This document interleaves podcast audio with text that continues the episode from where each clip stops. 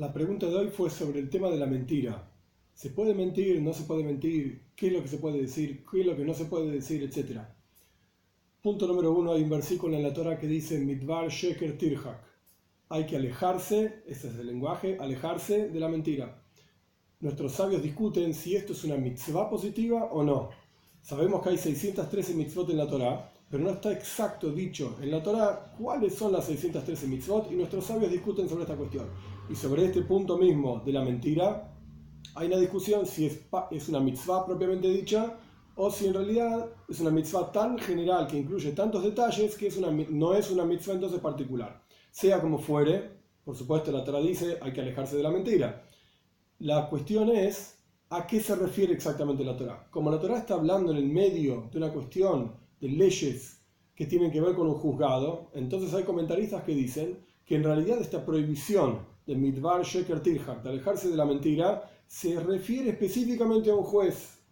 Es decir, por ejemplo, que el juez, si tiene dudas de si su juicio, si la idea que él tiene de cómo resolver el juicio es correcta o no, no puede, entre comillas, mentir y buscar justificar su opinión, sino que tiene que analizar la cuestión con mucho más detalle. O por ejemplo, un juez no puede decirle alguna pista a alguno de los dos contendientes para que ese contendiente tenga éxito en el juicio si el juez piensa que es correcto lo que está diciendo, inclusive si es verdad, eso también es una mentira. Y así el Talmud trae montones de ejemplos, como 7, 8 ejemplos, que se extraen de este versículo de no mentir, de alejarse de la mentira, que todos están hablando de un juez o todos están o hablan de, por ejemplo, de un estudiante sentado frente al juez, que si el estudiante ve que el juez se está equivocando, no se tiene que callar la boca, sino que tiene que decir, a mí me parece que esto está mal y explicar por qué y así sucesivamente.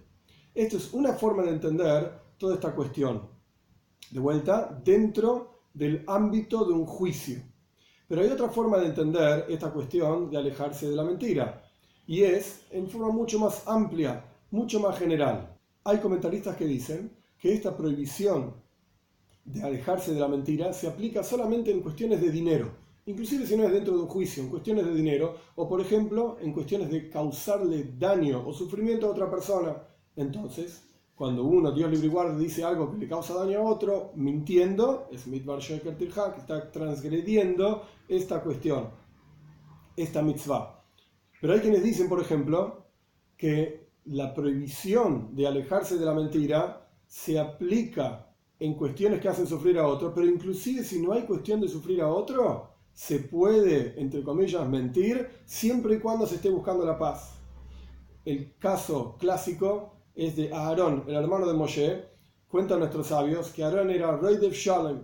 Aarón buscaba, perseguía la paz. ¿Cómo hacía para perseguir la paz? Por ejemplo, si un marido estaba peleado con su esposa, entonces iba al marido y le decía, tu esposa quiere hacer la paz, aunque no era verdad. Iba a la esposa y le decía, tu marido quiere hacer la paz, aunque no era verdad, hasta que se encontraban y hacían la paz entre ellos. Quiere decir que existe esta cuestión de mentir con el objetivo de cumplir una mitzvah y de hacer algo positivo.